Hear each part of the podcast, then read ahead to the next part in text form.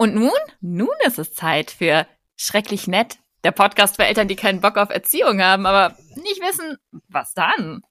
Moin, moin. Heute haben wir Podcast featuring meine Katze im Hintergrund. Okay.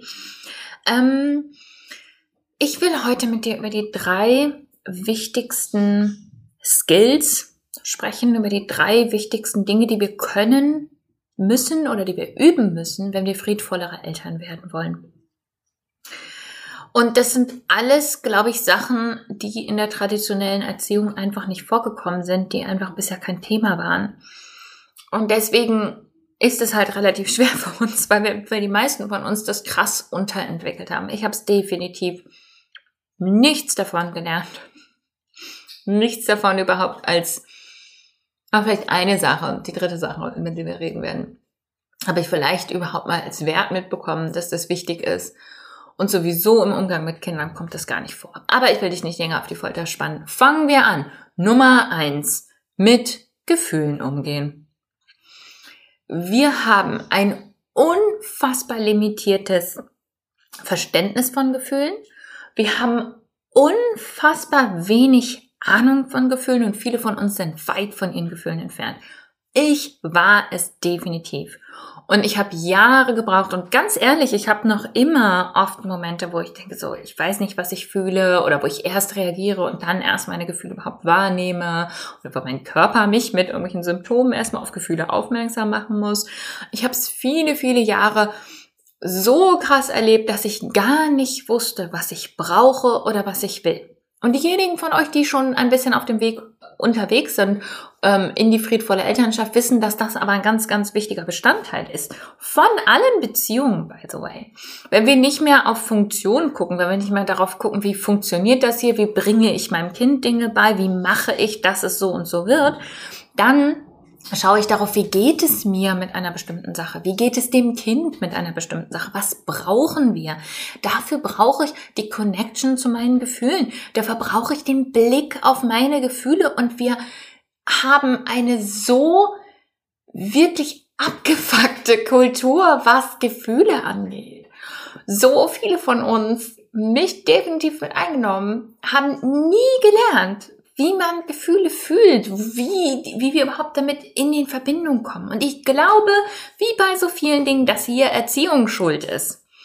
Weil wir kleinen Kindern, wenn die so drei Jahre alt werden und Wutanfälle bekommen und unangenehme Gefühle haben und alle Gefühle sehr groß sind und das Kind auch massiv überrollen, halt nicht die Hilfe an die Hand geben, gegeben haben bisher, du und ich, wir ändern das jetzt, ja, mm, dass wir ihnen helfen, wie man sich da durchnavigiert und wie man das fühlt und wie man mit seinem Körper umgeht und all diese Dinge, sondern wir haben meistens einfach nur gelernt, wie man die Klappe hält, wie man es runterschluckt, damit man geliebt wird, damit man gesehen wird, damit die anderen mit einem umgehen wollen, damit man keine sozialen ähm, äh, Konsequenzen zu befürchten hat, äh, was auch immer der Umgang da war in unserer Herkunftsfamilie und Herkunftskultur.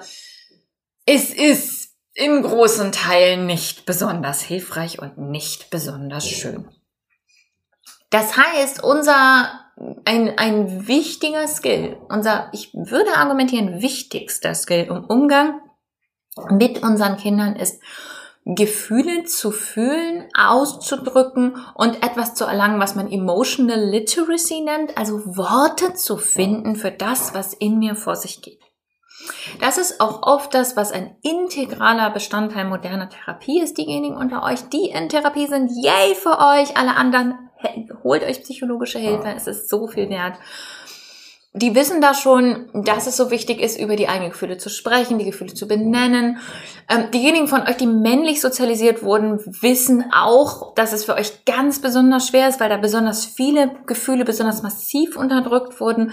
Für diese ist das oft ein noch viel längerer Weg. Und auch da wieder, yay dafür, dass ihr es anders machen wollt. Wir brauchen dieses Üben, das ständige Üben davon auszudrücken, was in uns vor sich geht.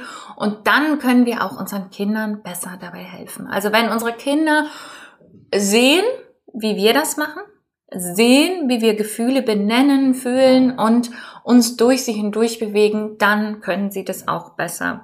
Eine sehr gute Übung dafür ist übrigens, dass wir uns regelmäßig einen Alarm stellen, irgendwie so dreimal am Tag oder fünfmal am Tag und immer wenn der Alarm klingelt, dann ähm, checken wir einmal kurz bei uns ein und fragen uns einfach, wie fühlt sich das gerade an? Was habe ich wohl gerade für Gefühle und versuchen die zu benennen.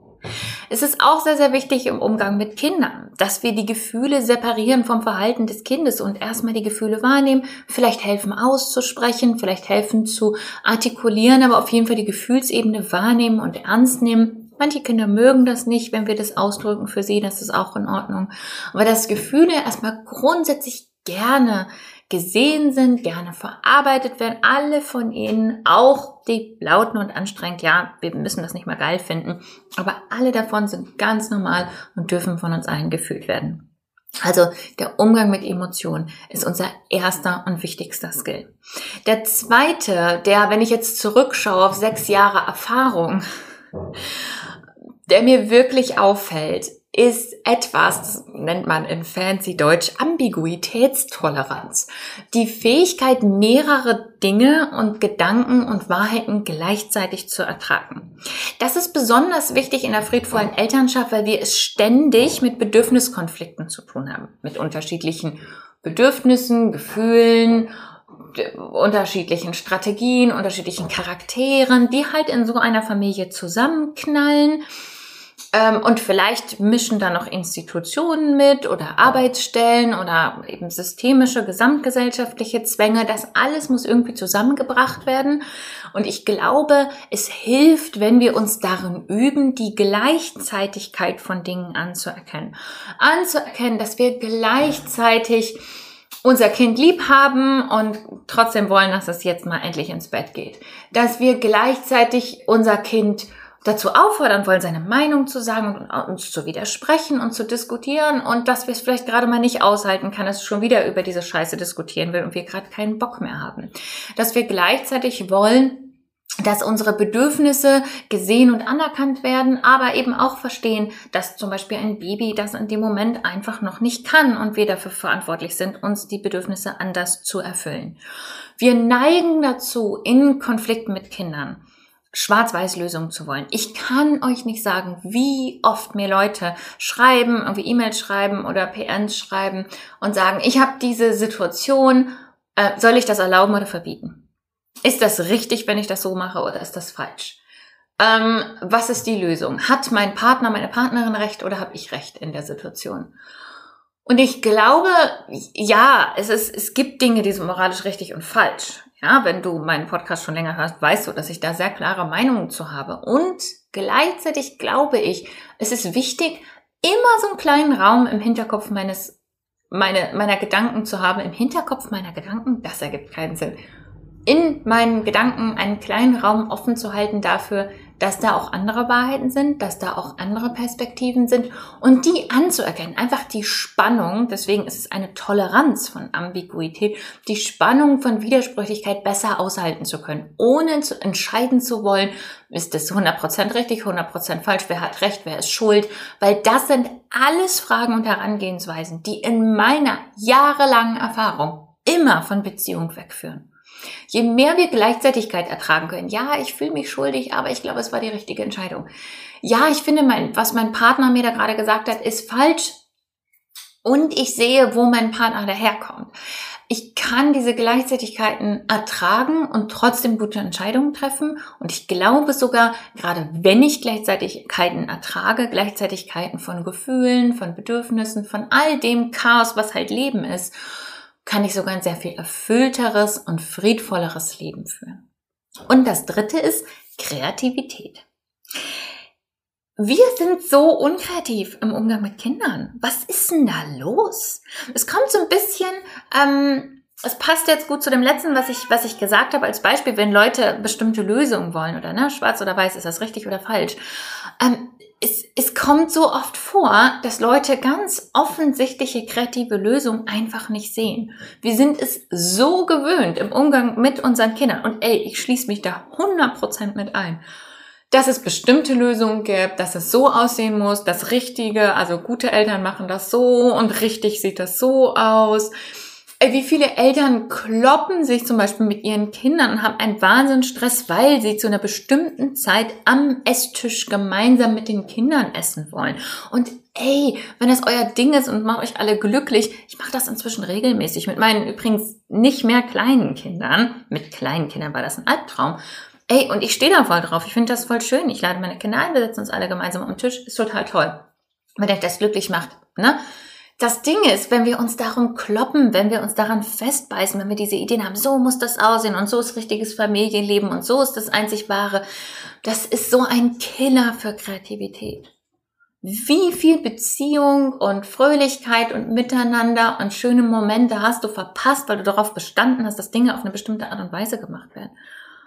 Wie oft hast du dich verbissen in einen Machtkampf mit einem kleinen Kind, das, weiß ich nicht, am Tisch sitzen bleiben sollte oder was auch immer, ja, ich spreche hier zu mir selbst, dass meine Kinder klein waren und ich noch die Idee hatte, alle müssen um den Tisch sitzen.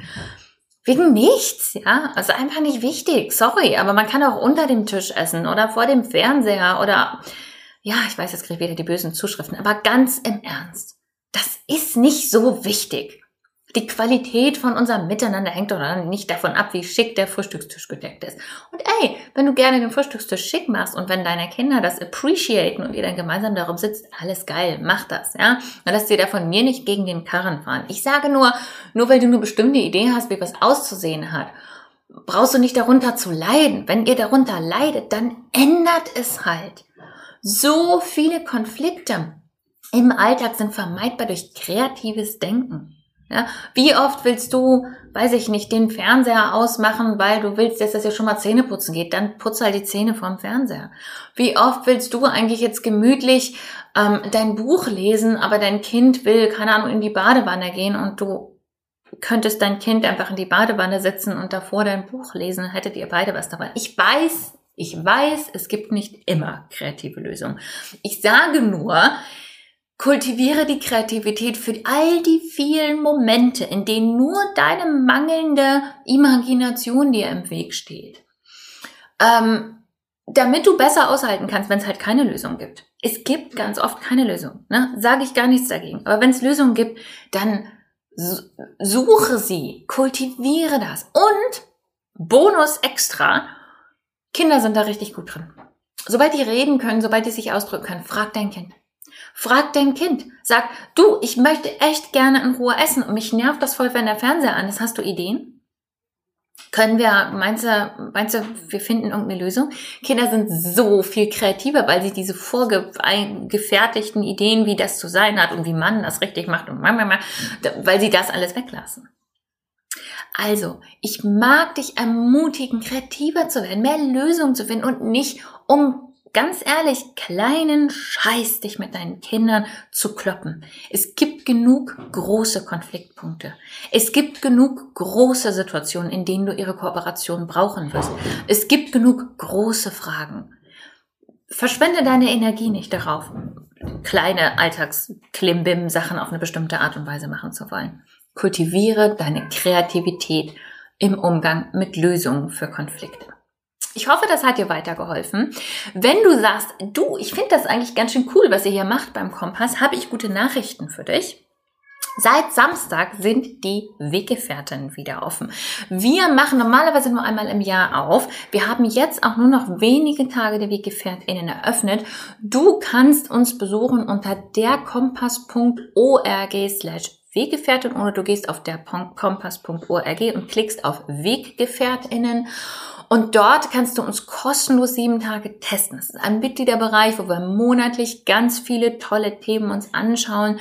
Wir haben ganz viele tolle Gäste drin. Du hast Zugang zu unseren Kursen. Wir begleiten und unterstützen dort seit sechs Jahren Menschen. Wir haben viele, viele, viele Mitglieder. Ich behaupte, das ist einer der größten deutschsprachigen Mitgliederbereiche überhaupt und für Eltern sowieso.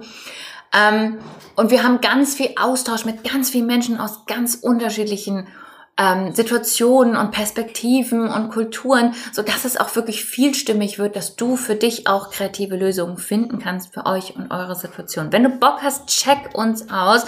Sieben Tage sind komplett kostenlos. Wir sagen dir Bescheid, bevor die ablaufen. Das ist jetzt nicht irgendwie eine Abo-Falle.